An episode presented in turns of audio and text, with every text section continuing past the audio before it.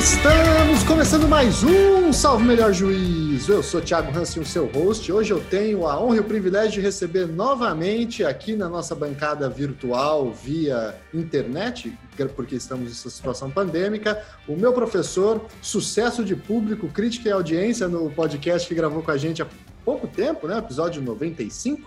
Professor Gilberto Bercovitch, tudo bem, Gilberto? Tudo bom, Thiago? Na verdade, eu não tenho audiência, que tem muita gente que eu estou devendo dinheiro então achou meu nome por, por você e estão atrás de mim, é por isso. você que pensa, professor, foi muito bem discutido, muito bem debatido o seu programa. É, efetivamente um programa muito denso e no bom sentido, né? Com estrinçando uma série de questões da história do Brasil que são muito pouco trabalhadas. E é justamente por causa dessa expertise do professor Gilberto que hoje eu fiz esse convite e ele generosamente aceitou para nós conversarmos um pouquinho sobre administração pública e serviço público, claro, tendo como mote uh, o debate contemporâneo da reforma administrativa que foi apresentada, a PEC, né? Em que, já adianto, nós não vamos fazer uma análise verticalizada dessa PEC, porque talvez ela nem mereça, esse é um primeiro ponto. E o segundo ponto é porque ficaria muito datado o programa, ela nem começou a ser discutida nas casas, ela certamente vai ser fatiada, alterada, modificada. Então, para evitar também essa datação, nós adotamos uma outra estratégia, que é falar um pouquinho sobre a história da administração pública e do serviço público no Brasil eh, e a relevância da criação de um corpo técnico profissionalizado de servidores públicos no nosso país. O como isso foi difícil de se fazer, o como isso foi demorado de se fazer é, e o porquê que é importante, então, estarmos atentos sempre que uh, movimentos em busca da desconstrução dessas grandes conquistas brasileiras começam a se apresentar. Muito bem, professor Gilberto, novamente muito obrigado. Antes da gente passar para a nossa pauta principal, recadinho de sempre, curta a página do Salvo Melhor Juízo lá no Facebook, Instagram e Twitter, é, siga a gente em todos esses lugares e não deixe de contribuir com o Padrim. A partir de um real por mês você ajuda a manter o nosso projeto no ar, certo? Vamos lá então para esse papo. Pessoal, e antes de passar para o nosso programa, um rápido recadinho. Do dia 20 a 22 de outubro vai estar acontecendo o Congresso Internacional de Direito do Vetor Norte, lá de Belo Horizonte. Congresso esse que eu tive a oportunidade de participar ano passado, quando o mundo ainda existia e nós poderíamos estar presentes nos lugares. E dessa vez esse prestigioso já tradicional congresso ocorrerá de forma online e totalmente gratuito. Terá a participação de uma infinidade de juristas muito interessantes, com análises que vão de vários e vários temas, passando pelo Mercosul, democracia, é, questão indígena, direitos humanos, processo penal, entre tantas outras coisas, e conterá a presença do nosso querido Guilherme Madeira e também de outros tantos é, professores e professoras, incluindo até a presença internacional de Bruce Ackman, o professor de Yale, que está aí gerando uma série de polêmicas falando sobre a Constituição brasileira.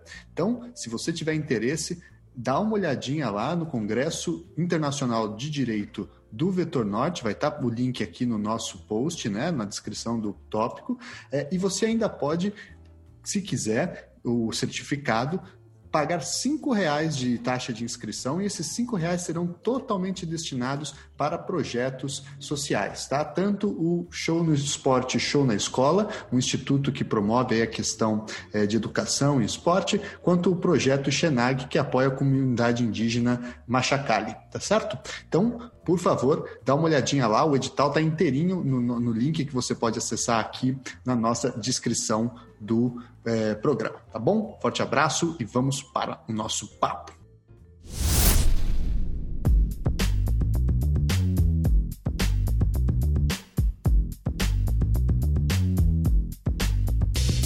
Pois então, professor, eu queria começar um pouco distante. Vamos voltar aí a talvez até antes da independência e falar um pouquinho sobre o surgimento do, digamos assim, daquilo que é um, um pedacinho da administração pública na América Portuguesa, através de um exemplo muito interessante, que é o exemplo dos ofícios, que era, digamos assim, o avô do serviço público e dos cargos públicos, é, que também é conhecido aí, Max Weber, se não me engano, usa essa expressão, como regime prebendário, né? Explica para a gente um pouquinho o que, que foi esse período pré serviço público e, cargos de administração pública consolidada no nosso país?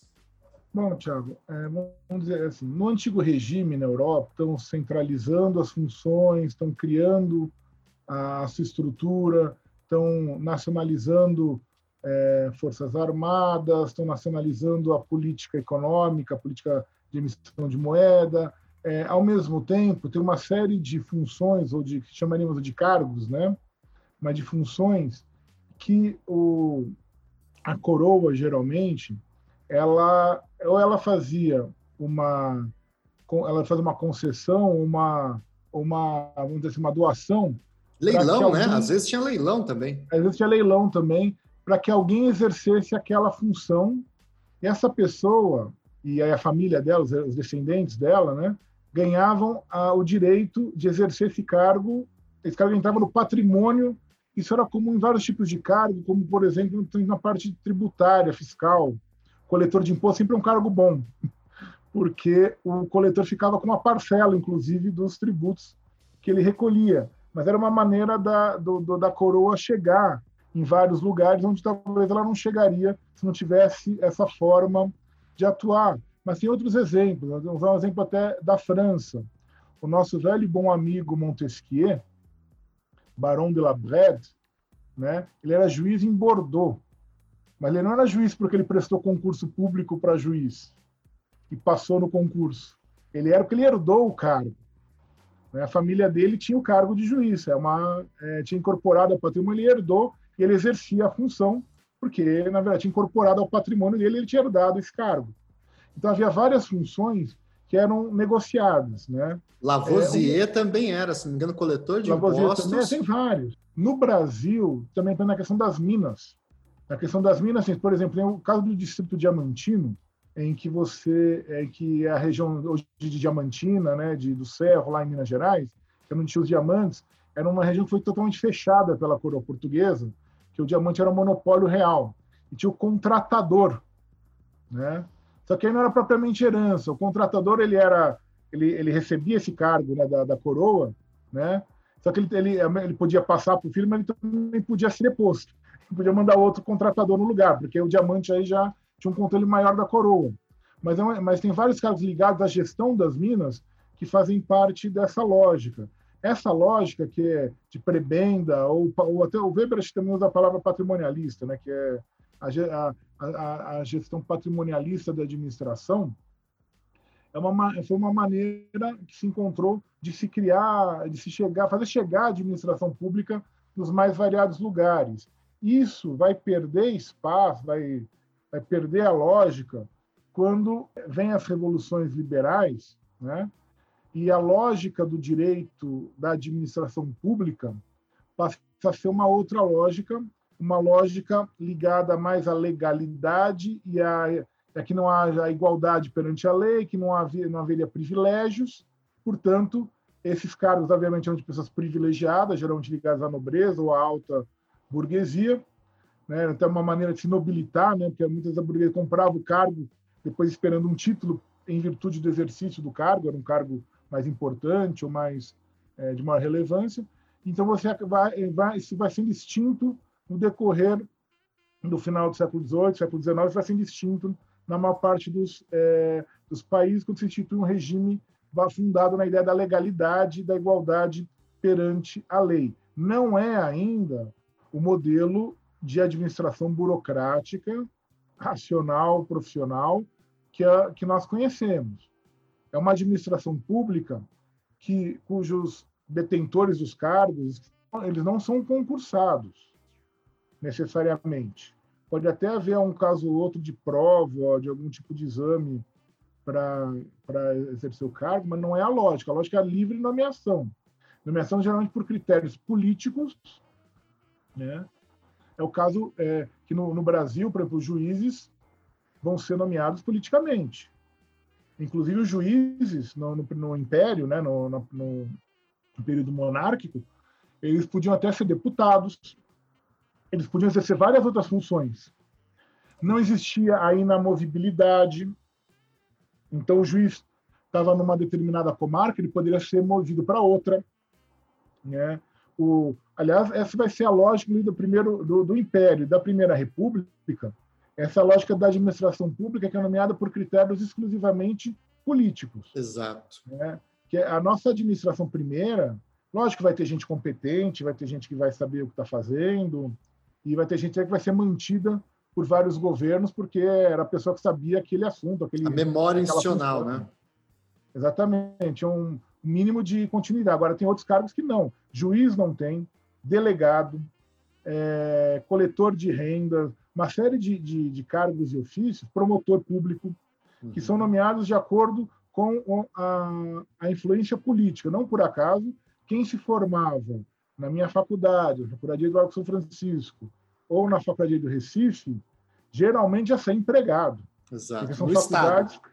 no Estado, que são faculdades que foram feitas para formar elite imperial, para formar quadros. Então, geralmente, a pessoa se formava e já virava promotor público, depois virava juiz, ou virava delegado, depois ia ser juiz, e depois entrava até na carreira política, ou ou ia tocar a fazenda do pai, ia fazer. Era é... meio que um curso sonoro, né? Para a pessoa entrar na política, ela tinha que fazer alguns cargos anteriores, como ser Sim. promotor público, juiz ali numa é, pequena cidade. Parar, é, a boa parte dos nossos políticos da Primeira República ou do Império fizeram isso.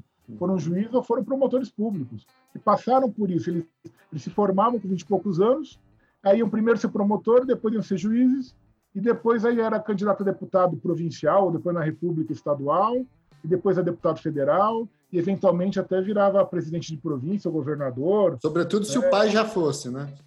Se o pai já fosse, obviamente. Porque a gente não esquece, é um regime oligárquico, a gente tem que lembrar isso, é um regime oligárquico em que é, a elite é muito pequena, a elite formada é menor ainda, a elite letrada é menor ainda, e aí, então, isso, isso varia. Isso, a, o poder político e a posição familiar contam muito. Não por acaso, Vitor Nunes Leal mostra isso no coronelismo em chá de voto. Qual que é a lógica do poder do coronel, do chefe local? Ele brinca, é, é, o, é o binômio delegado-professora. Eu nomeava o delegado, seja quem pode prender, e garantir o emprego da, da filha, de, de, a filha de alguém né, como professora da, da escola lá municipal, do, do grupo escolar municipal. E o, e o coronel mandava também no juiz e no promotor. Se o juiz ou promotor resolvessem perturbar muito, ele falava com o governador, e o governador, presidente da província, fosse no império, né, e trocava. Simplesmente removia. Quantos casos a gente não conhece de promotores e de juízes foram removidos? Ou delegados, né? Os famosos delegados, delegados calça curta. Também, que, que, que eram removidos porque confrontavam o poder local, porque mexiam em alguma coisa que incomodava o chefe político ou chefes políticos locais, independentemente aí da família, porque Exato. É, podia até ser filho de, geralmente era filho de alguém, mas é. não podia mexer no, no, no, no, em determinados assuntos, é. ou incomodar determinadas coisas. Antes da gente avançar um pouco nesse ponto, eu queria voltar ali no regime prebendário que a gente estava conversando, e eu fiquei com uma dúvida agora. Esses cartórios privados que a gente vê aí, por exemplo, cartório registro de imóvel, que os caras ganham uma grana absurda, é um legado desse, desse trajetória prebendária na administração pública? É, o cartório é um resquício disso. O nosso sistema cartorial é um, é um resquício desse modelo, é, ele mudou pós 88, mas, porque deixou de ser no sentido de é, passar, inclusive, de se herdar, né? Se herdava o cartório, né? É, o cartório efetivamente entrava no patrimônio da pessoa, né? A família tá, se alguém ganhasse cartório, estava com a vida feita, né? Mas aí passou a ser é, até os 70 anos e aí volta para concurso público, um concurso que redistribui né, quem vai ser o responsável pelo cartório. Mas é um resquício desse modelo é, prebendário. É uma, na verdade, é uma excrescência. Exato. O cartório deveria ser totalmente público. Não faz nenhum sentido é, essa, essa gestão, vamos dizer assim, privada de um serviço ligado diretamente à prestação jurisdicional, à garantia de documentos, é, de registros, assim por diante. Mas fazia Mas, muito sentido político, né, professor? Fazia muito fazia sentido muito político. Sentido político. É, quantas pessoas é, não ganharam cartórios e, e, e, ficaram ricos, enriqueceram ou ganharam sustento a partir daí, e famílias inteiras. Agora, lógico, existe toda uma, é, tem uma força, eles têm uma força política muito grande até hoje, né? Eu sei porque eu lembro que isso acho que foi na época do governo Fernando Henrique, é, se tentou fazer uma se tornar totalmente público e não se conseguiu. Inclusive eles elegem, eles têm representantes no Congresso, eles têm uma força política muito grande e não só no Congresso, mas também no Judiciário. Né? O Poder Judiciário é muito refratário a qualquer tipo de é, modificação nesse sistema. Eles dizem que funciona, que é o melhor sistema, enfim, tem lá os seus defensores também desse modelo, mas ele é, ele é com certeza um resquício dessa administração pública é, patrimonialista. Alguns até chamam cartorial, né? Exato. Chamam cartorial justamente por causa do, do dos cartórios é, como são no, no, no, Brasil. Em Portugal, acho que deixaram de ser. Portugal era o mesmo sistema. Acho que em Portugal, com a Revolução dos Cravos, eles deixaram de ser, se eu não me engano, é, geridos da maneira que são geridos no Brasil. Aí, mas aí eu estou chutando. Né? E são, sobretudo, cartórios. Eu escutado alguma coisa. É, são, sobretudo, cartórios muito importantes, porque, sobretudo aqueles que controlam o registro de imóveis, né? Porque ah, aí eles resolvem as situações de latifúndios, né? debates sobre propriedade, enfim, eles têm um poder verdade, político imenso. É, eles é, resolvem para eles, né? É, não resolve. Esse é, aliás, esse é um problema, é, até para aproveitar, deixa. Esse é um problema, eu acho engraçado do Brasil. O Brasil vem todo com esse discursinho da competitividade, da liberdade econômica, do livre mercado. O Brasil é um país que não garante de maneira correta o direito de propriedade.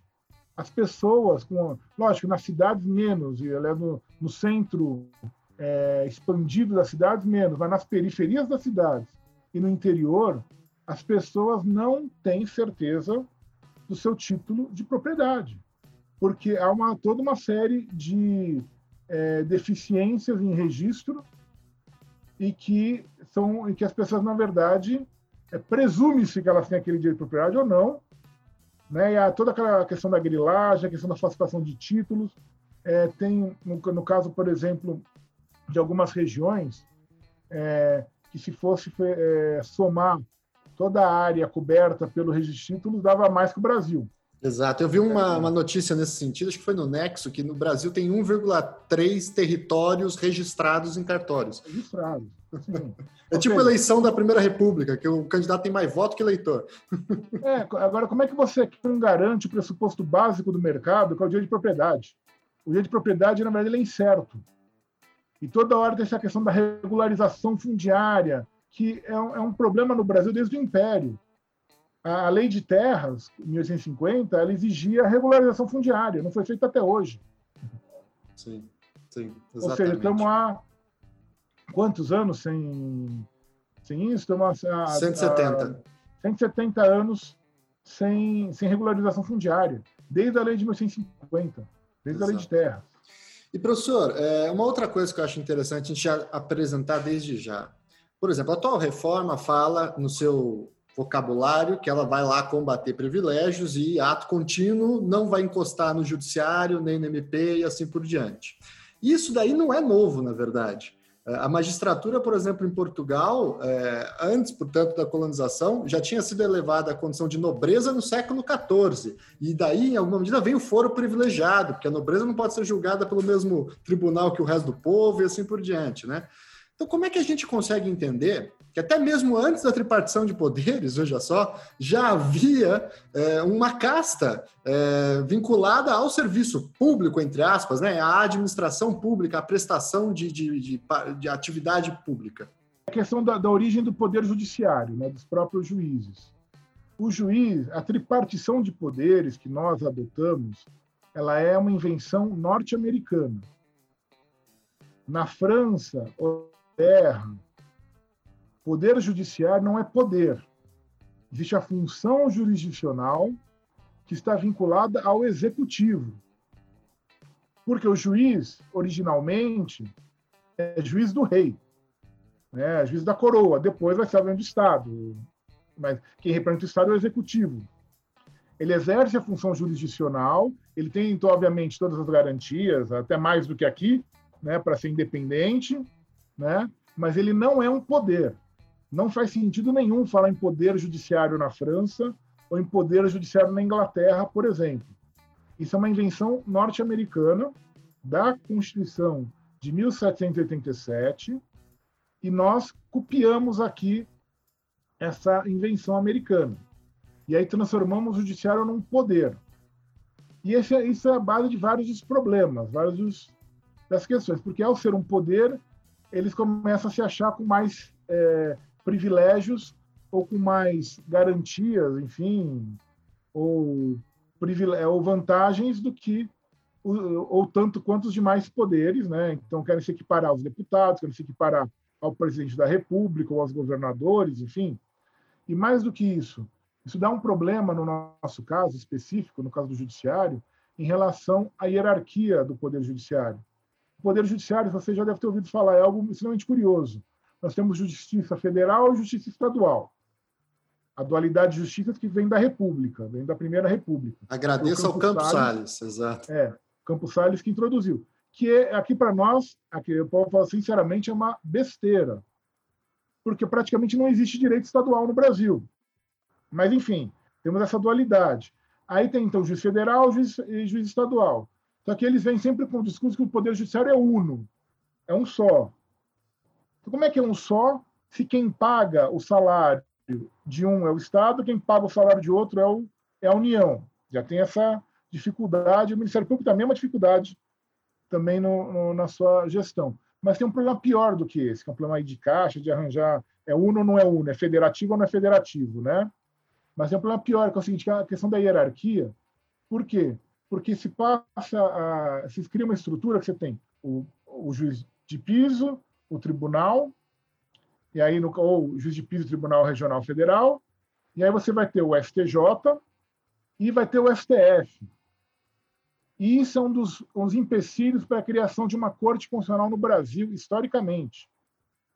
Por quê? Porque os ministros do STF jamais admitem a criação de uma corte constitucional que estaria fora da divisão tradicional dos poderes, porque eles não querem perder o status de chefe de poder, quando seria muito fácil resolver. O STJ seria a cúpula do judiciário e a Corte Constitucional estaria fora. Inclusive, não faria parte nem da sucessão é, presidencial. Mas não, eles não admitem isso. Esse é um, do, um dos grandes entraves históricos no Brasil para a criação de uma corte constitucional efetiva, com mandato, com, com é, limitação de competências. Né? O Supremo sempre reclama de que tem muitos processos, mas eles não querem abrir mão de nenhum. Exato, ele aceita ser vara de inquérito a fazer controle concentrado, né? Ah, porque não quer abrir mão de nenhuma competência. Exato. Quando uma corte constitucional não tem a mínima condição de julgar o que eles julgam, é realmente um absurdo. É, só que eles não querem, porque eles querem continuar sendo chefe de poder. Acho que o desejo deles é sentar na cadeira de presidente um dia, uma vez a cada dois, três anos, quando viaja o presidente o vice, e aí e o presidente da Câmara não pode assumir, nem o presidente do Senado, aí eles assumem lá a presidência por um ou dois dias. Acho que deve ser esse o. E normalmente assinam um projeto de lei vinculado ao judiciário para virar ah, histórico, ah, né? Lógico. E também. Ou então vão viajar para a cidade deles lá, né? Para ser recebido como presidente. Recebido como presidente. Exato. Mas, enfim, o, Poder Judiciário tem essa. Porque é uma nobreza. Na França, sempre foi ligada à nobreza.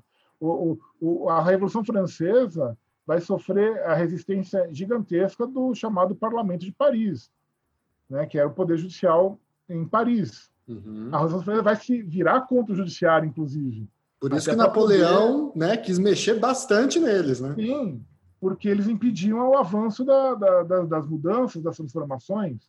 Né? O Poder Judiciário é tradicionalmente conservador e é, é vinculado à nobreza e à oligarquia. Aqui no Brasil é a mesma coisa. É, é, os sobrenomes se repetem.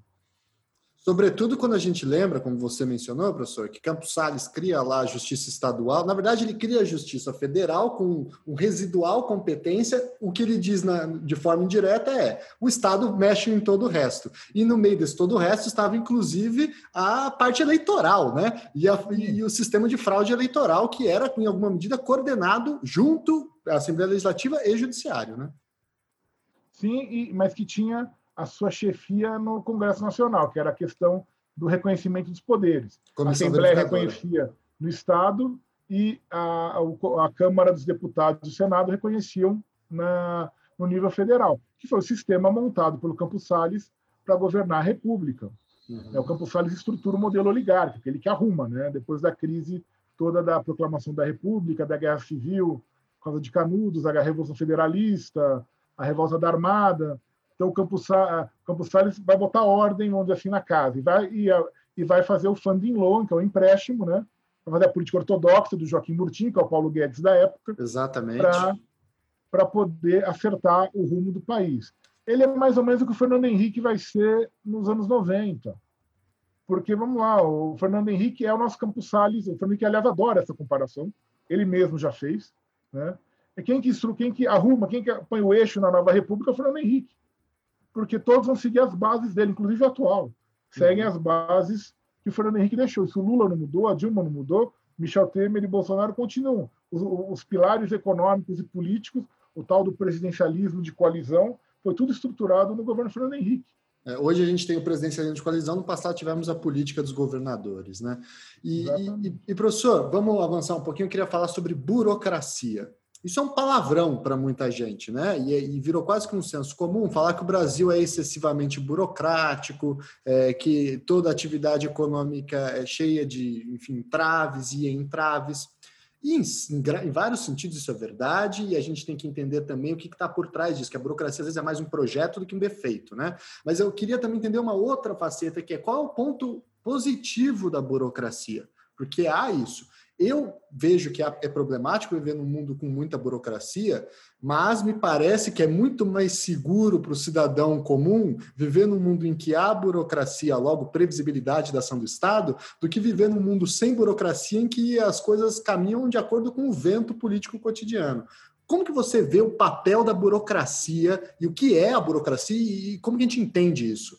Império, na Primeira República, não havia concurso público não havia uma administração pública profissional burocrática nesse sentido, no sentido weberiano do termo, né? É, o que acontecia? Mudava o gabinete ou mudava o presidente da República, aconteciam as chamadas derrubadas. Ou seja, todo, os funcionário, todo o funcionalismo era demitido e se trocava por outros. Lógico, era uma derrubada limitada, se a partir do, do, do pressuposto que os grupos políticos também eram mais ou menos parecidos e tem pouca gente, enfim.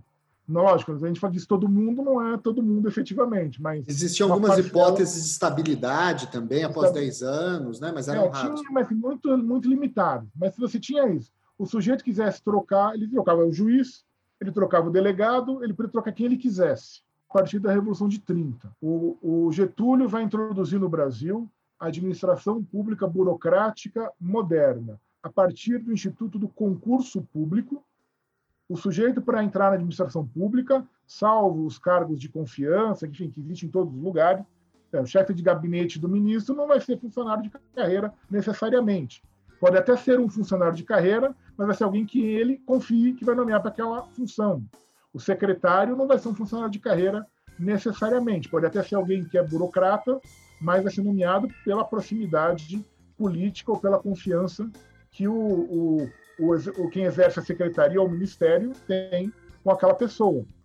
Mas a base, a estrutura toda da administração das secretarias, dos ministérios, dos órgãos públicos, vai ser estruturada a partir da ideia do concurso público.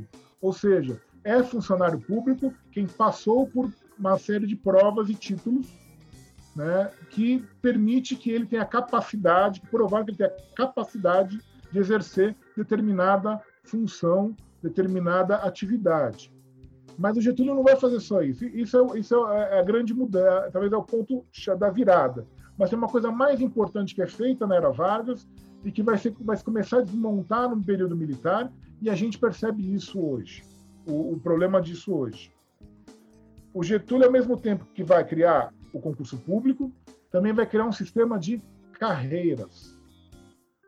E quem vai organizar isso a partir dos anos final dos anos 30 é um órgão criado na, é, pela Constituição 37 chamado DASP, Departamento Administrativo do Serviço Público. O que, que fazia o DASP? No primeiro ano ele faz muitas coisas. Ele é o responsável, por exemplo, é, durante o Estado Novo para elaborar proposta orçamentária, já que não tinha Congresso. Né? Ele vai fazer muitas coisas, mas a tarefa principal do DASP o núcleo do qual, pelo qual ele é criado é estruturar as carreiras públicas. Então você vai criar a carreira, você vai estruturar de todos os órgãos. Então você vai ter desde a carreira da, da, da limpeza, você vai ter nível 1, nível 2, nível 3, nível 4, vai ter os vários níveis e o sujeito sobe de acordo com o tempo, ou com capacidades, habilidades, e vai, obviamente, ter chance de, de progredir na carreira, até professor, vai ter o, a carreira do professor estruturada, a do médico, a do juiz, a do promotor. Todas as carreiras de Estado vão ser estruturadas com suas várias etapas. Lógico, cada um vai ter a sua própria é, especificidade, mas vai ter uma, uma, um princípio comum, que é se sobe por mérito e antiguidade. Essa é, são as, é, não é só antiguidade, e o mérito é um dos elementos da, da, da capacidade, enfim. O DASP organiza isso. Enquanto o DASP estrutura isso, o DASP é mantido sob a Constituição de 46. Enquanto ele estrutura isso, você tem uma burocracia que vai estar tá relativamente estável. E que, bem ou mal, tinha as funções. Todo mundo lembra. O professor era relativamente bem remunerado, o médico era relativamente bem remunerado, o juiz sempre foi bem remunerado. Ou, você tem as várias estruturas do serviço público funcionando, cada um com a sua carreira, com a sua lógica de ascensão e assim por diante. Quando vem o regime militar, vem a ditadura, é, em 64, vai ter a reforma administrativa do PAEG, do Plano de Ação é, Econômica do Governo, do Roberto Campos e do Otávio Gouveia de Bulhões, que, entre outras coisas, cria o Decreto-Lei 200, de 67, que é a base da nossa administração pública até hoje, é a lei geral da nossa administração pública até hoje, e no Decreto-Lei 200, eles extinguem o DASP. O DASP vai ter um processo de extinção que termina lá nos anos 70. O DASP vai ser extinto. Qual foi o problema de extinguir o DASP? Ah, era um órgão sem. Até porque a lógica do DASP, até voltando antes de falar da extinção, que eu tinha esquecido, é a ideia de que fosse um órgão central da administração que estruturasse as carreiras e poderia, em tese, até servir de órgão geral da administração. Isso, essa ideia vem dos Estados Unidos. Vem, vem do, do debate da administração pública dos anos 20, dos anos 30 nos Estados Unidos, pouco antes do New Deal, e que o Roosevelt vai, adaptar em, vai adotar em vários sentidos, de ter um, é, um, um, órgão central da administração que planeja o funcionamento da administração, que estruture, que organize o funcionamento da administração pública. Essa é ideia, vem essa ideia. O principal autor é um americano que chama Willoughby, que era muito lido no Brasil nos anos 20 e nos anos 30. Aliás, como é importante a administração pública americana como referência para brasileiro, ao contrário do que se imagina, né? Porque se imagina Exatamente. a administração pública americana como um berço liberal, onde basicamente não há administração pública, mas, como o senhor disse, Roosevelt e tantas outras coisas. E a gente vai falar de empresas públicas, muita coisa vem de lá, né? Vem de lá e não só isso. Os Estados Unidos tem concurso, o sujeito tem concursado, tem estabilidade. Toda essa estrutura vem dos Estados Unidos, não vem só da Europa. Vem dessas, dessas é, reformas da administração pública americana. Então, o DASP tinha a ideia de ser um órgão central da administração, ele organiza as carreiras. Isso ele consegue fazer. O que vai acontecer em 64, quando vem, quando vem a extinção do DASP, a gente percebe isso depois só com o tempo. Né? As carreiras deixam de ser estruturadas. E aí o que, que acontece? Você começa a ter é, variações muito grandes entre as carreiras. Que carreiras que conseguem continuar sendo valorizadas ou ter boas remunerações ou boas estruturas. As carreiras que conseguem ter influência junto ao poder político. E quais vão ser? As jurídicas. O judiciário, o Ministério Público, as procuradorias. Professor, médico, pessoal da limpeza, ascensorista, o, o, o, atendente em geral, esse não consegue, não tem influência política. Ele não chega nos políticos. Então, eles vão perdendo, as carreiras vão sendo desestruturadas. E é o que nós vemos hoje no pós-88. As carreiras. Por que, que professor, por mais que se faça, não consegue ganhar bem? É, é, são carreiras desestruturadas, que não têm organização. Ah, por mais que você fale, não, mas no Estado tem aqui, tem o nível A, o nível B, o nível C. Mas não é verdade. Na verdade, é, é, é, é toda uma estrutura que não está funcionando é, de uma maneira organizada. É, contar no caso de professor de educação básica, que você vai ter uma série de regimes diferentes, aqueles professores são contratados temporariamente, né? Enfim, existe. E aí fica, fica um se sobrepondo ao outro, e regras especiais, regras gerais, regra que vai para regra que não vale, regra que foi naquele momento. Gerando uma confusão imensa, que é o que está voltando, inclusive, é com tá essa voltando. reforma, né?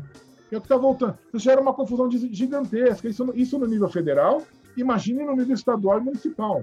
Exato. Diga. Mas só para então o DAF ele estruturava isso. Então a importância disso qual é? Ao ter uma estrutura organizada de carreira, você tem o que uma administração que funciona de acordo com a legislação, com a ideia da legalidade, da previsibilidade e mais, você tem meios de se defender, seja de exigir que o Estado atue em tal ou qual setor, em tal ou qual direção, seja de se defender caso haja algum abuso, alguma, algum desvio, algo, algo do gênero. Você tem como, olha, peraí, não é certo, certo é isso. Você tem, você tem, tem uma proteção para o cidadão, é uma proteção também a segurança jurídica, já que a gente fala tanto de segurança jurídica para o mercado, é segurança jurídica, você sabe quais são as possibilidades, quais não são. Quando você desestrutura isso, isso começa a ser desestruturado na reforma administrativa do Fernando Henrique em 98, mas eles não conseguem desestruturar totalmente. E agora vem essa, essa proposta de emenda agora do, do Bolsonaro, essa acaba com tudo. Porque a partir do momento que você não tem o funcionário público organizado, com, com o trabalho organizado no setor público, que possa prestar o serviço, inclusive contra, se for necessário, a própria orientação política, que muitas vezes tem isso também. O servidor tem que enfrentar a política, porque muitas vezes a política não quer que, a, que determinada tarefa seja feita ou seja feita de determinada forma. Ou que certos dados sobre desmatamento sejam publicados, por exemplo. Exatamente. E, e, e, o servidor tem a, tem a garantia de poder fazer, seguir a sua tarefa porque ele tem estabilidade. Exato. Ou exato. mesmo na universidade. Por que, que nós podemos falar o que queremos? Porque nós temos é, a garantia da liberdade de cátedra, a garantia da estabilidade do nosso emprego. Numa faculdade privada, nem sempre existe essa garantia. Uhum, é verdade. Na faculdade pública, a gente tem. A gente pode, pode falar o que a gente quiser. E a gente pode, inclusive, ah, mas vai ensinar errado? Não, vou ensinar o que eu acho. Inclusive, os meus alunos também estão protegidos contra eu ensinar errado. Porque eles têm a proteção do, do regime é, público para, inclusive, exigir que eu dê o programa, para exigir que eu ensine o, o dê todo o, a matéria da maneira que tem que ser dada e depois manifeste minha opinião, se quiser. Né? Então, é a garantia para os dois lados. Eu posso dar minha opinião, mas eles também têm direito ao programa. Eles também têm direito a, ao conteúdo. Exatamente. Agora, num, num, sistema que não há estabilidade, que não há a, a profissionalização, o que vai acontecer? Vai, você vai poder mandar embora as pessoas ao seu bel prazer, ah, não gosto dele, não gosto daquele, para poder fazer o quê? Nomear os seus apaniguados. E é para isso que eles estão fazendo essa reforma.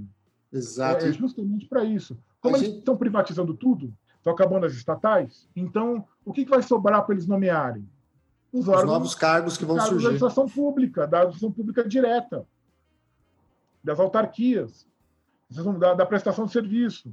Ah, então, ao invés de estar o Tiago lá atendendo, vai, vamos botar o Chiquinho, que é amigo do deputado X.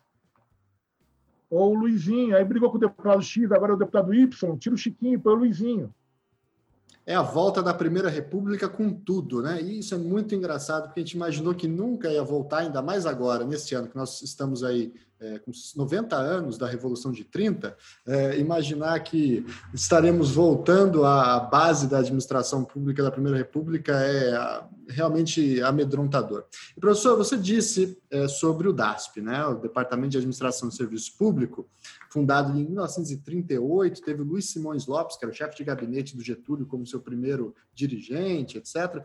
E eles fizeram lá uma coisa muito interessante também, que o senhor falou do, do, do, concurso público, que além do concurso público, eles colocaram uma vírgula que é respeitando a ordem de classificação, né? Porque na Primeira República você até tinha concurso público em algumas carreiras, é, só que você não precisava respeitar a ordem de classificação. Então, se seu camarada passasse em último, você podia nomear ele primeiro, porque era de livre nomeação de acordo com a vontade política. O DASP também coloca isso aí, uma ordem republicana, vamos dizer, na estruturação das carreiras.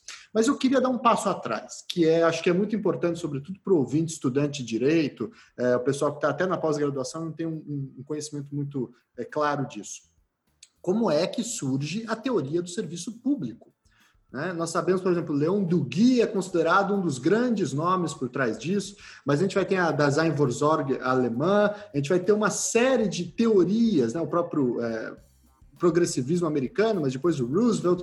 E no Brasil, como é que aparece a teoria do serviço público? É, como é que a gente pode falar que se cunha dentro de uma tradição do pensamento jurídico a necessidade do Estado prestar serviço público?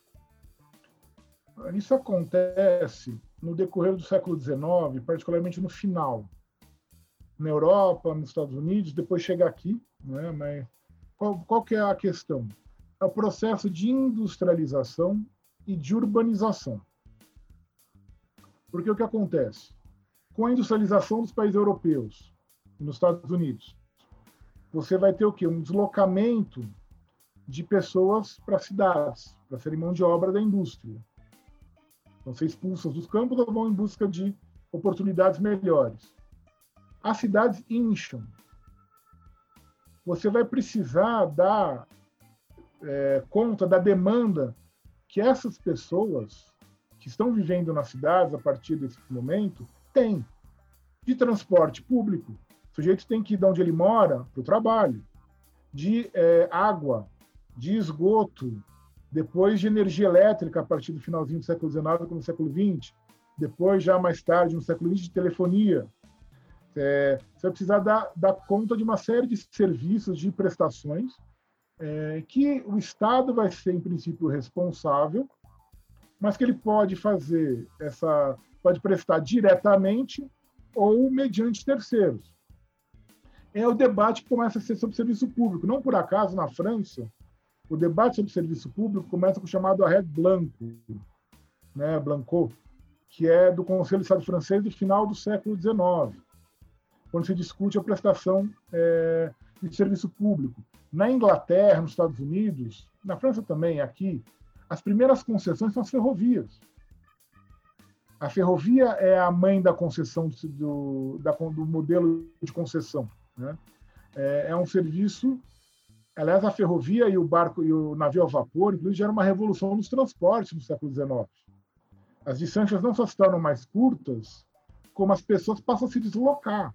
A questão é essa: você tem uma, uma, uma onda muito grande de imigração, mas, obviamente, ainda fica muita gente na Europa e que tem que ser a serviço. As cidades são ser estruturadas. Né? Isso vai gerar todo o debate do serviço público na França, né? que nos Estados Unidos, também no século XIX, que tem é, um debate muito forte, que é chamadas public utilities, que seria, mal traduzindo, porque no Brasil tudo vem traduzido errado, o serviço de utilidade pública, mas não é bem isso que a gente usa aqui. A public utility seria equiparável no direito americano ao serviço público, com um regime mais aberto, um regime jurídico, mas não tanto só de direito público. Mas na França tinha um regime mais fechado, mais de direito administrativo propriamente dito. O que acontece no Brasil é que você vai ter é, uma mistura de modelos.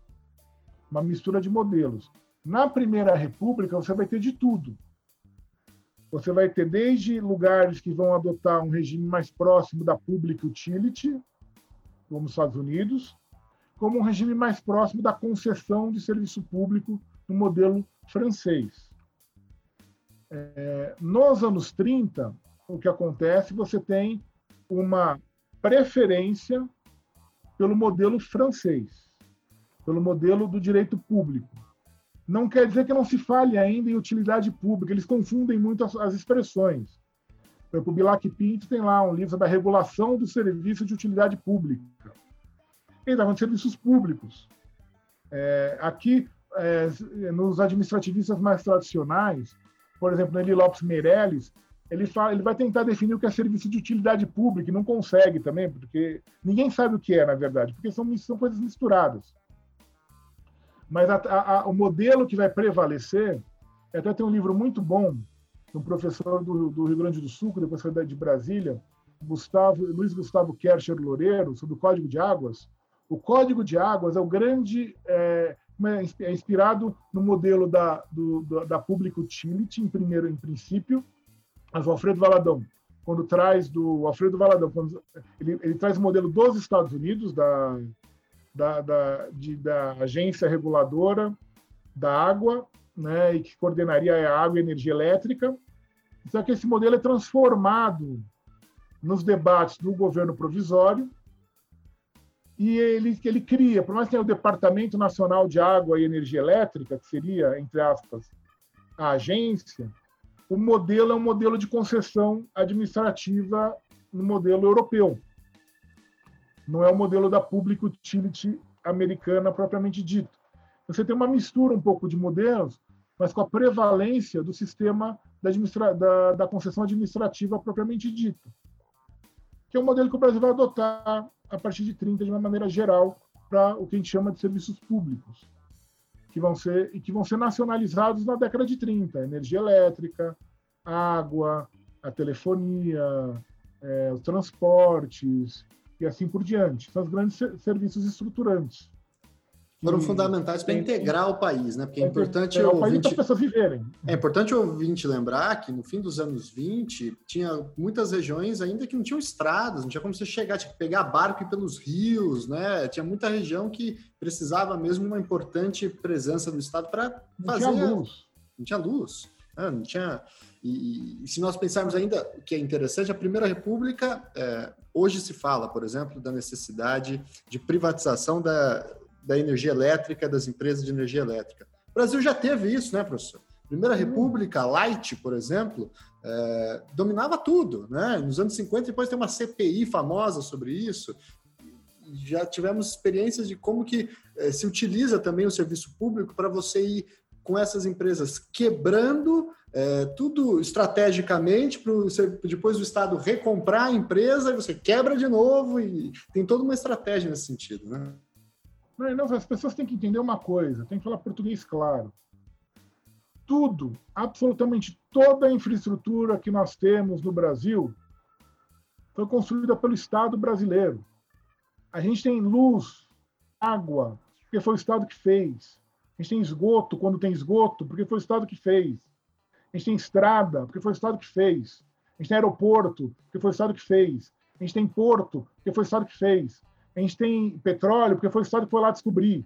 A gente tem mineração, porque foi o Estado que lá, foi lá é, minerar. A gente tem agronegócio e agricultura, porque foi o Estado que desenvolveu toda a, a, Embrapa. a biotecnologia das sementes e dos insumos, que é a Embrapa. Senão não tinha agricultura no Cerrado, que é a expansão do agronegócio. A gente tem tudo, a gente tem universidade, porque foi o Estado que fez. A gente tem educação e saúde, porque é o Estado quem fez. As pessoas têm que entender isso de uma maneira clara. O mercado no Brasil não fez nada, ou fez muito pouco, foi muito aquém do que poderia ter feito, se é que queria ter feito alguma coisa.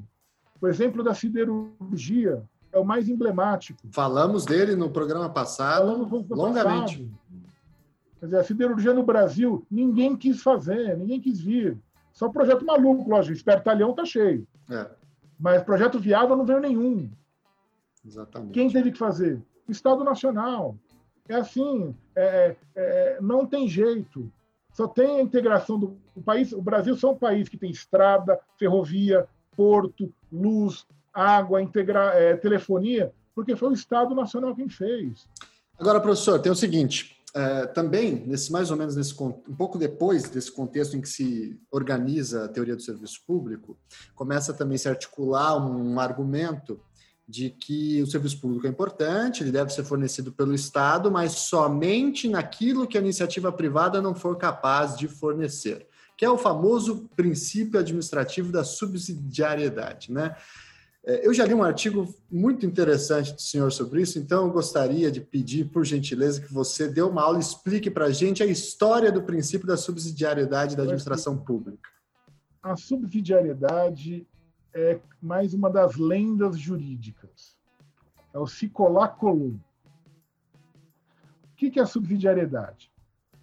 Vários dos nossos professores de direito público, particularmente direito administrativo, gostam de falar, defender o princípio da subsidiariedade. O que é a subsidiariedade? Em termos gerais, subsidiariedade ela tem dois enfoques, um enfoque econômico e um enfoque federativo. No enfoque econômico, ela é o quê? É o Estado atua quando não exista, quando falte, ou quando não seja suficiente a iniciativa privada.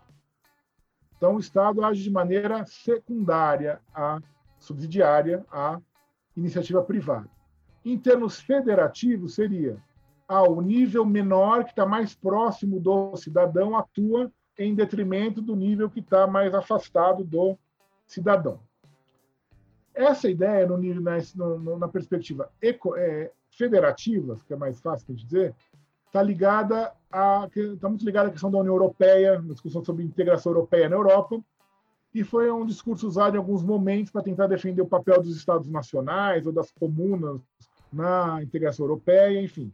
Aqui seria uma, parecido com o municipalismo um pouco. É, assim, já joga tudo para o ente menor. Né? Mas aqui no, nunca na intercidade foi muito usado. O que eles usam mesmo é em termos econômicos, que é seu Estado tem que atuar quando falta iniciativa privada. E eles tentam sempre dizer que esse princípio está lá na Constituição de 88, não sei aonde. Né? Porque até agora nunca conseguiram inserir. Estão querendo é, inserir agora com a reforma administrativa, é uma das mudanças propostas, colocar a subsidiariedade expressamente na Constituição. Da onde vem a subsidiariedade como documento? Esses autores moderninhos vão dizer que a subsidiariedade vem de uma encíclica papal, a quadragésimo ano, do Pio XI, que foi é, que, é, que é publicada em 1931, em que seria uma reação do Pio XI ao excesso de intervenção estatal que o fascismo estaria promovendo. Então, Pio XI ficou horrorizado. Olha, estão um regime totalitário, ditatorial, malvado, está é, a, intervindo demais na economia. Não, a economia tem que ser subsidiária, o Estado tem que ser subsidiário, só pode atuar quando falte o privado. Pois é, isso é uma mentira. É uma mentira por quê? por dois motivos. O primeiro, o Pio XI jamais criticaria o fascismo. Por que ele não criticaria o fascismo? Porque o Pio XI, em 31, tinha acabado de firmar um acordo com o senhor Benito Mussolini, chamado Tratado de Latrão, que é de 1929, em que se recriou o que conhecemos por Cidade do Vaticano, que é aquele pedacinho de Roma sobre o qual o Papa exerce poder temporal, ele exerce poder de soberano. Então, o Papa foi, que até então, com a unificação da Itália, se considerava um prisioneiro do rei da Itália, só tinha o poder espiritual, tinha perdido o controle territorial. Virou um monarca absoluto. De monarca absoluto, o Mussolini dá de presente para ele um quarteirão lá em Roma, onde fica a Basílica de São Pedro, lá a praça, né? E dão para ele de presente então, o, o, o Pio XI não tinha nada contra o Mussolini, pelo contrário, adorava. Mas não só isso, independente, independentemente disso. Da onde o Pio XI tira a subsidiariedade? Ele tira de um documento publicado quatro anos antes, em 1927, chamado Carta del Lavoro. Vocês já ouviram falar nessa Carta del Lavoro? Todo mundo fala da Carta del Lavoro. Para falar da CLT e a CLT é cópia da Carta de Lavoro. É, realmente. O que é a Carta de Lavoro? Todo mundo fala, ninguém nunca abriu a Carta de Lavoro. Olhem na Wikipédia tem a Carta de Lavoro, se vocês quiserem. Então tá lá, o trabalhador tem o direito a férias remuneradas. Aí tá na CLT, ó, oh, cópia da Carta de Lavoro. O trabalhador tem direito de se organizar. Ó, oh, cópia da Carta de Lavoro. Não, não é. A Carta de Lavoro está num contexto não só da Itália, Obviamente, a Itália tem uma vertente corporativista aí de organização, por causa do fascismo, mas na França, na Espanha, na Alemanha, nos Estados Unidos, no Brasil, de, nesse momento dos anos 20, anos 30, de organização do trabalho, de garantia dos direitos trabalhistas. E a CLT vem nesse contexto. É óbvio que ela olha para a Carta de Lavoro, ela olha para a legislação francesa, ela olha para a legislação americana, ela olha para a legislação alemã e para de outros lugares. É, não é cópia da Carta de Lavoro. Mas, enfim, para deslegitimar a, a, os direitos trabalhistas, todo mundo vai dizer que eles são fascistas. Né? Só que não são. Independentemente disso, a Carta de Lavor tem lá no seu, no seu artigo 9 a seguinte expressão: a intervenção do Estado será permitida quando falte, ou seja, insuficiente, a iniciativa privada. Ué, qual que é o nome disso? Subsidiariedade. A subsidiariedade é um princípio da organização econômica fascista, que é capitalista, mas fascista. Se o problema é ser fascista, a subsidiariedade é fascista. E o Pio XI está repetindo. E não por acaso essa, essa ideia é repetida em outros documentos fascistas, como, por exemplo, a legislação do general Franco na Espanha, depois da Guerra Civil. O Fuero del Trabajo, eu acho que é de 1938, se eu não me engano, ou 39, está lá a mesma expressão. O Estado só pode atuar quando falte ou seja insuficiente a iniciativa privada. E no Brasil ela aparece, aparece duas vezes, não por acaso pelas mãos, da, pela mesma origem. Ela vai aparecer na Carta de 1937, no artigo 135, que diz que o Estado só pode atuar quando falte iniciativa privada. Quem escreveu isso? Francisco Campos, que sim, era fascista, todo mundo sabe. Tinha admiração pelos regimes fascistas. Até fez uma legião em Minas Gerais de características fascistas. Né? Exatamente. Né? O Chico Campos é fascista. E ele escreveu a Carta 37 que tem influências, obviamente, não só, mas também do fascismo. E esse artigo, aliás, da Carta de 37 nunca foi implementado. Mas, enfim, está lá. E quando aparece de novo? Aparece em 67 e em 69, nas cartas dos militares. E por que aparece lá? Quem é que escreveu a Carta de 67? Carlos Medeiros Silva, o secretário. Que era o, quê? o secretário discípulo do Francisco Campos. Ele copiou. Está lá, Exatamente. acho que é o artigo 160 da Carta de 37, se eu não me, 67, se eu não me engano. Agora não lembro o exato número.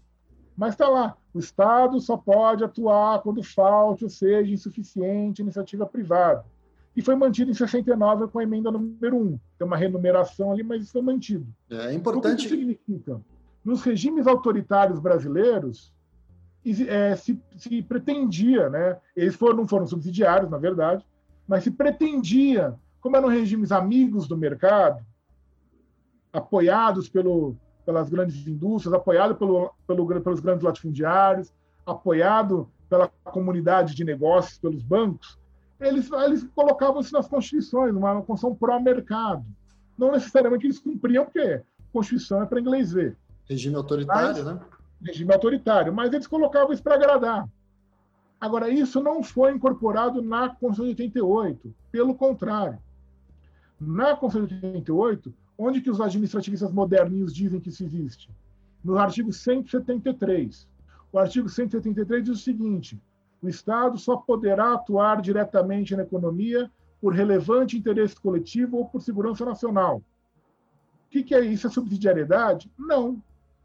Está dizendo que o Estado só pode atuar quando falta a iniciativa privada? Não. Diz o quê? O Estado pode atuar diretamente em duas circunstâncias: quando há relevante interesse coletivo ou em caso de segurança nacional. Quem define isso? A lei, o Congresso Nacional. Se o Congresso Nacional entender que é relevante interesse coletivo fabricar cimento, o Estado brasileiro vai fabricar cimento se o, Estado, se o Congresso Nacional entender que é relevante interesse coletivo construir um satélite, o Estado brasileiro vai construir um satélite. Ou produzir cloroquina. Ou cloroquina, enfim, o que for. É uma decisão do Congresso, é uma decisão política do que se considera relevante interesse coletivo. Não tem nada de subsidiário. O Estado pode atuar em qualquer setor, Exatamente. desde que seja autorizado pela lei.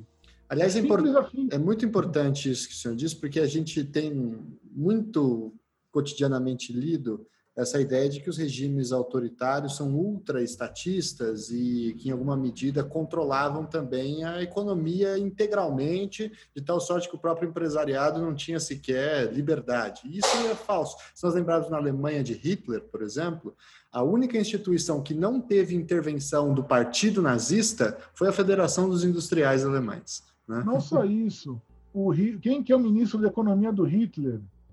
É o Schacht que era o representante dos banqueiros.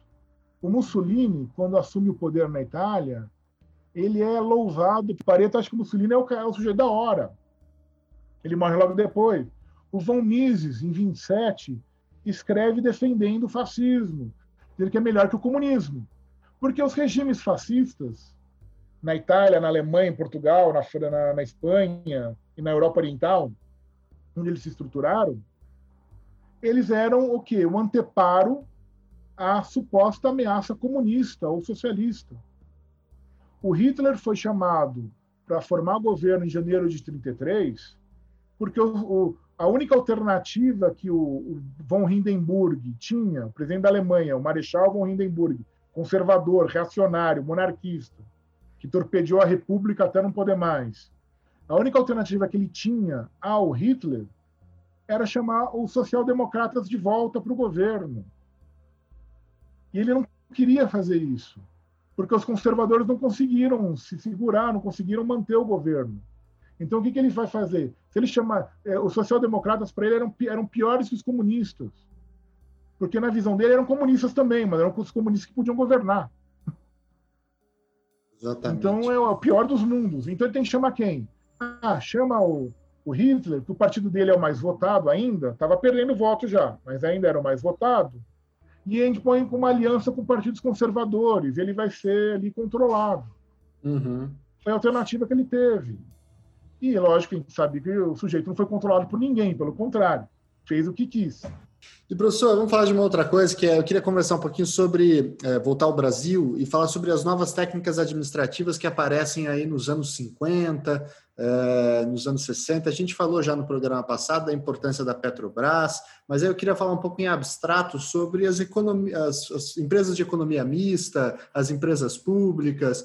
É, como é que o Estado brasileiro desenvolve essas novas estratégias de atuação é, na economia e na produção de serviços públicos, é, que não é exatamente diretamente, mas é por esses mecanismos indiretos, né? por empresa, enfim. Como que é isso?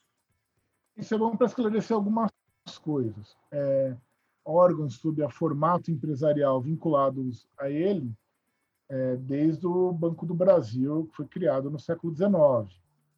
É, o Banco do Brasil, que vai variar também. Tem horas que o capital não é necessariamente público, a maioria, depois volta a ser, tem as várias crises do Banco do Brasil, é até, é, depois vira Banco da República, depois volta a chamar Banco do Brasil. É o Barão de Mauá até, comprou o banco, né? É, isso no século XIX. Depois, na República, ele vira Banco da República, depois volta a ser Banco do Brasil. E, e o que acontece? O Banco do Brasil, aos poucos, ele assume a função. Quem emitia moeda no Brasil era o Banco do Brasil. Não tinha Banco Central. É o Banco do Brasil que fazia isso. Ele que cuidava de tudo, todo o sistema financeiro.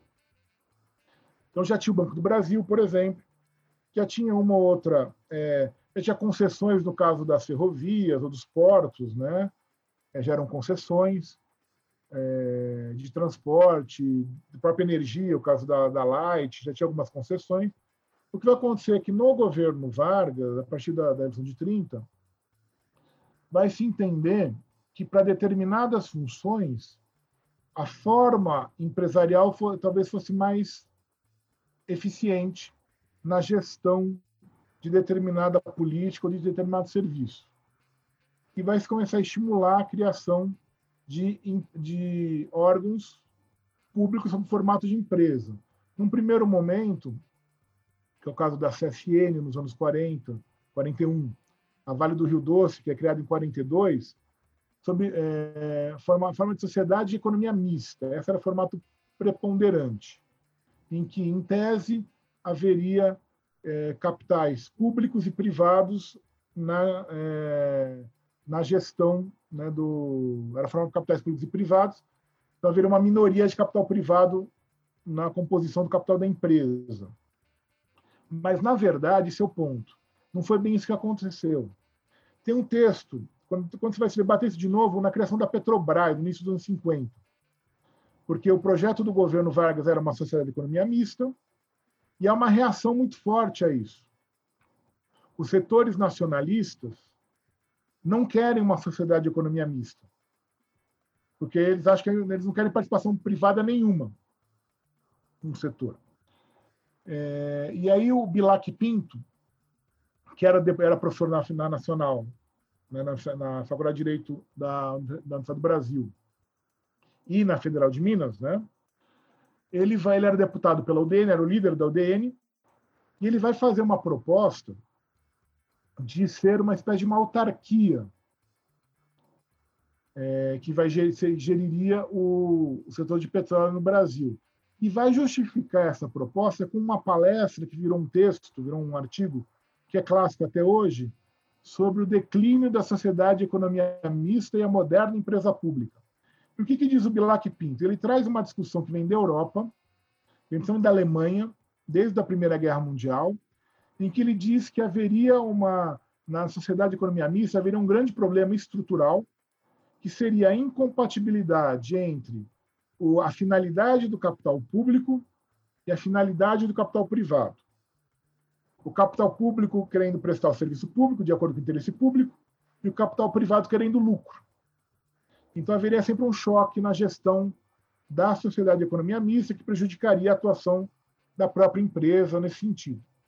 E ele diz que se a Petrobras fosse criada como sociedade de economia mista, haveria esse conflito, seria um problema, então ela não poderia ser criada assim, o ideal seria como uma, uma autarquia, uma empresa pública, que o capital seria totalmente público.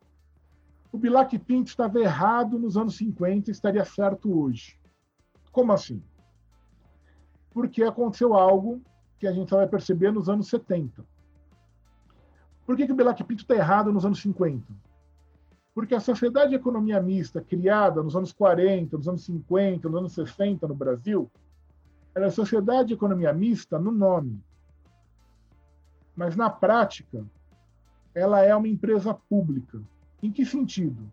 Quem eram os sócios privados, entre aspas, da União, no caso, né, da Petrobras, ou da Vale do Rio Doce, ou da CSN, ou do Banco do Brasil, enfim, né?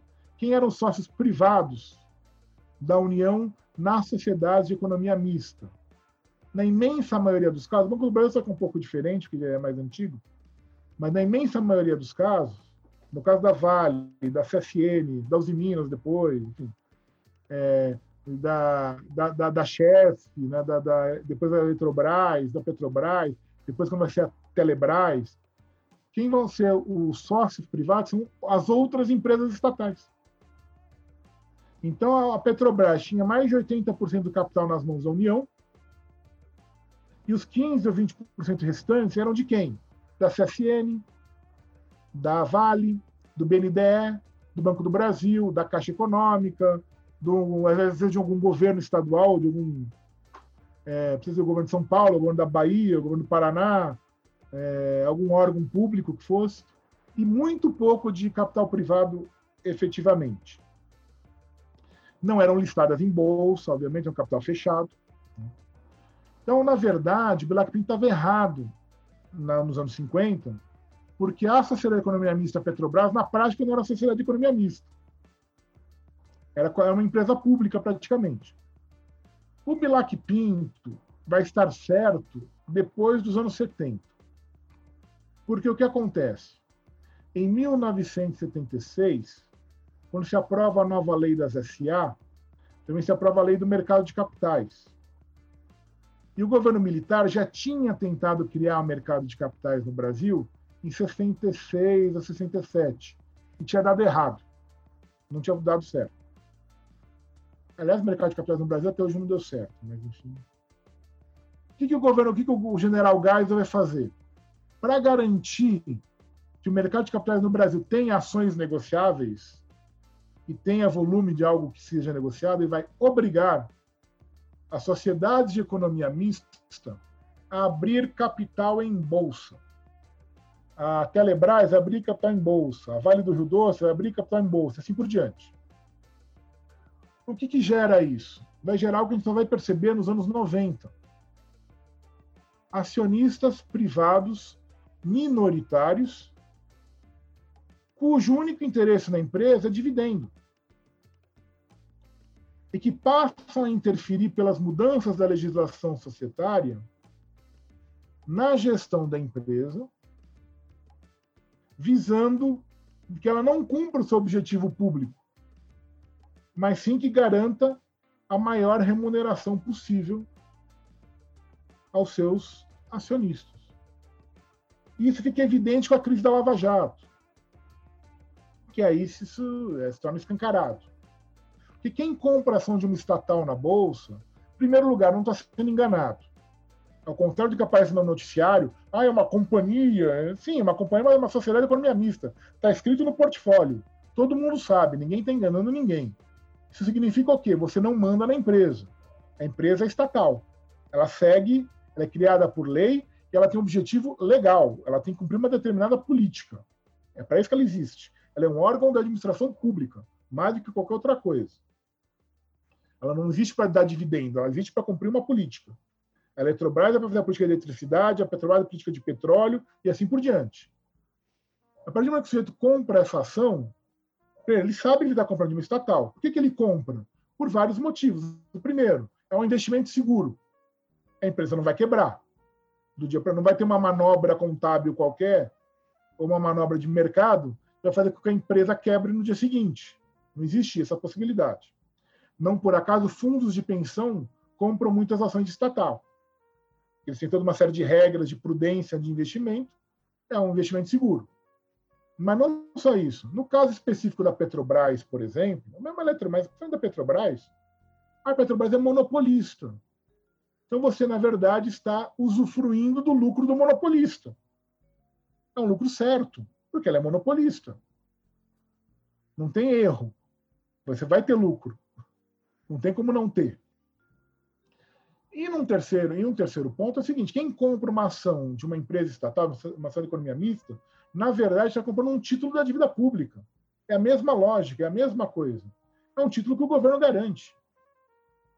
Está garantido. Ah, pode baixar, pode sim, tem especulação, como ocorreu na época da Lava Jato, que as ações da, Lava, da Petrobras caíram muito, mas depois recuperaram. E, na pior das hipóteses, o, o, o Estado vai ter que aportar recursos. Na pior das hipóteses, a empresa não quebra. Então, é, é um título do, do governo, é um título garantido. Não tem como você levar calote. É impossível. Então, o que acontece é uma disputa hoje, muito presente na Petrobras, na Eletrobras, até porque o governo Fernando Henrique fez um mal que foi abrir o capital da Petrobras na Bolsa de Nova York. À época não se sabia o motivo, hoje se sabe. Se submeteu a Petrobras à legislação é, de mercado de capitais americana.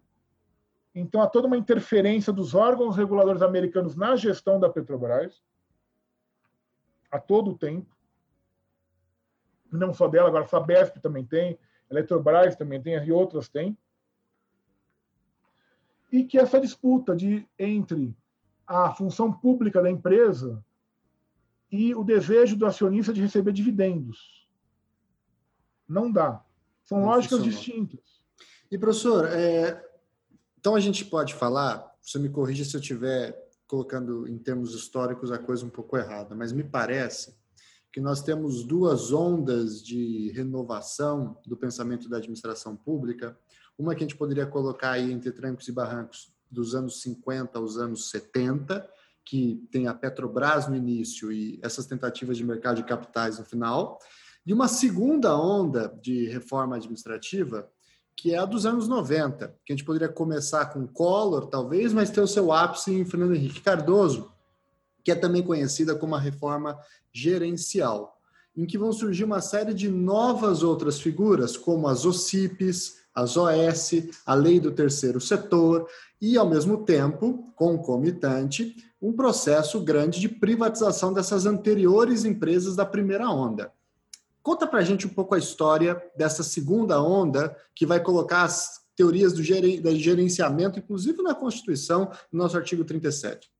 eu faria uma outra distinção, Tiago. Acho o seguinte: tem uma primeira onda que começa nos anos 30, que é da estruturação do Estado Nacional, do Estado como Estado eficiente, racional, organizado. É aí que você cria Petrobras, Eletrobras, CSN, o DASP, é tudo o mesmo movimento.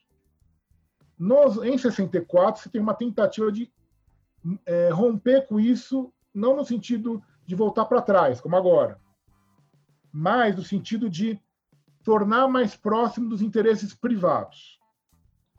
Reforma gerencial não foi introduzida pelo Bresser Pereira. Reforma gerencial é coisa da década de 60. Na reforma administrativa do PAEG, do Roberto Campos e do Blanc, já é reforma gerencial. Eles já usam esses termos. O grande sujeito da reforma gerencial é o McNamara, que foi secretário da Defesa lá dos Estados Unidos, na época do Vietnã. Mas o McNamara diz que é um fenômeno, né? porque ele era o cara da reforma gerencial, da eficiência, né?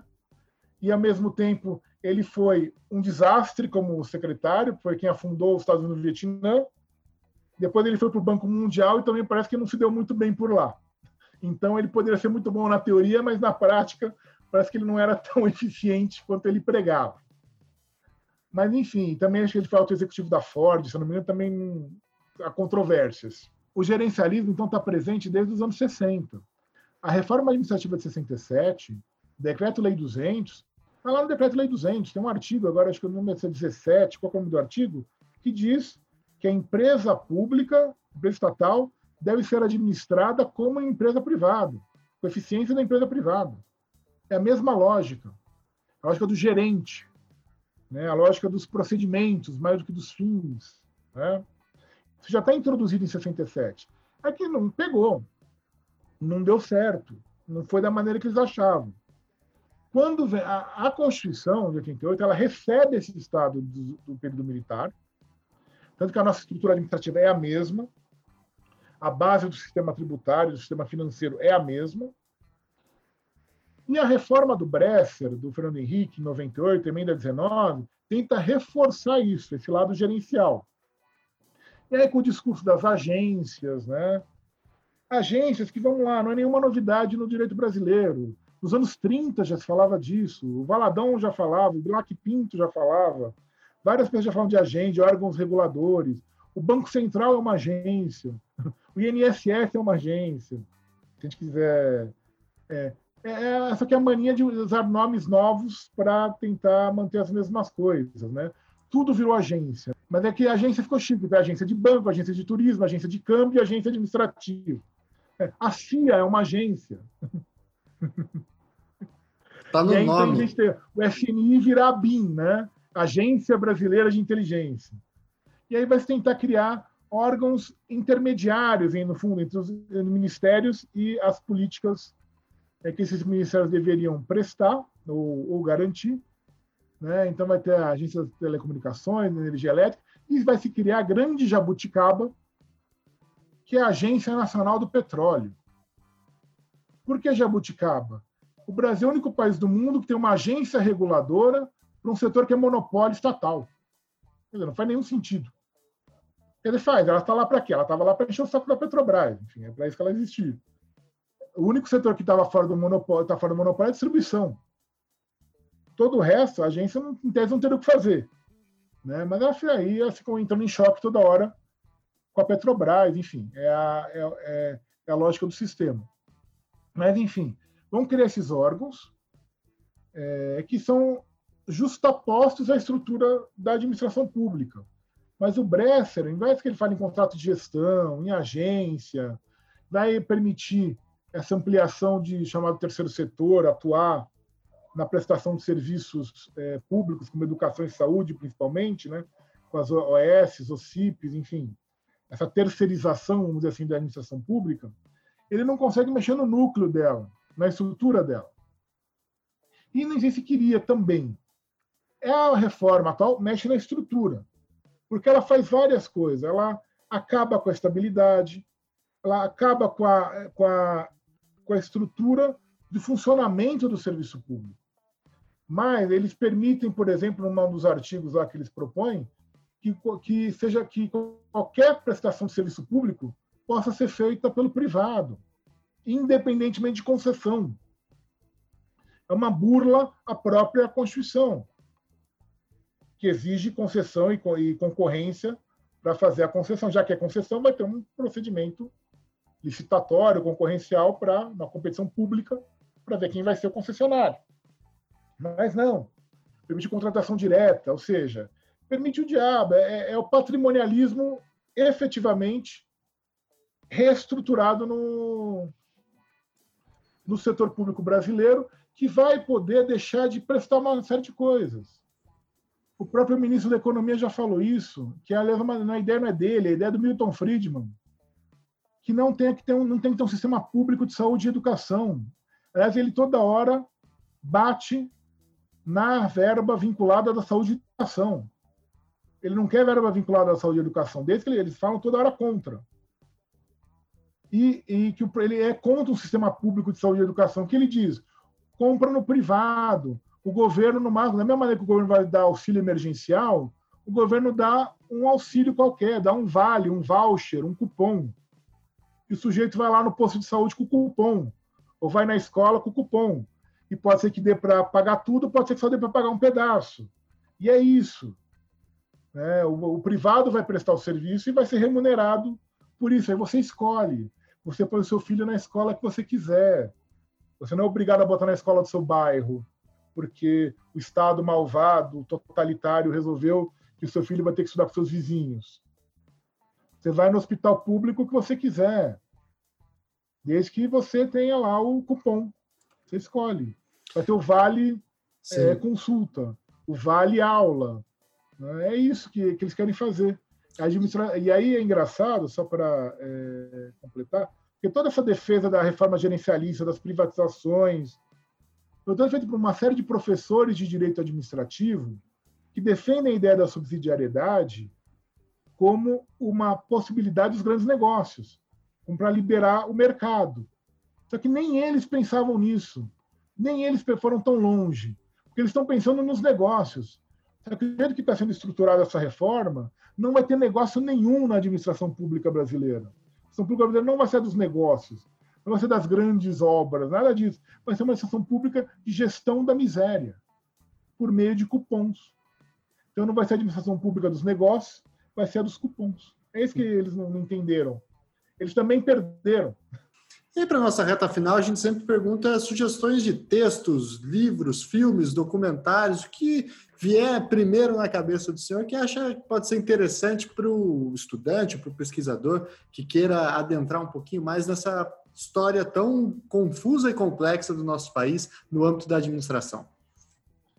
Olha, Tiago, a melhor história administrativa do período Vargas é um livro já antigo, de 1980, uma autora que era da administração pública Vargas do Rio, que chama Beatriz Varlich, né, com W. É, chama Reforma Administrativa na Era Vargas, uma coisa assim. É, além disso, os grandes administrativistas dos anos 40 e 50, o Vitor Nunes Leal, o Francisco Campos, o Temístocles Cavalcante, o próprio Santiago Dantas, eles nos textos deles, nos vários textos deles, sempre tem alguma questão interessante sobre esse debate, sobre esse dilema. Infelizmente, é, a era dos grandes administrativistas acabou.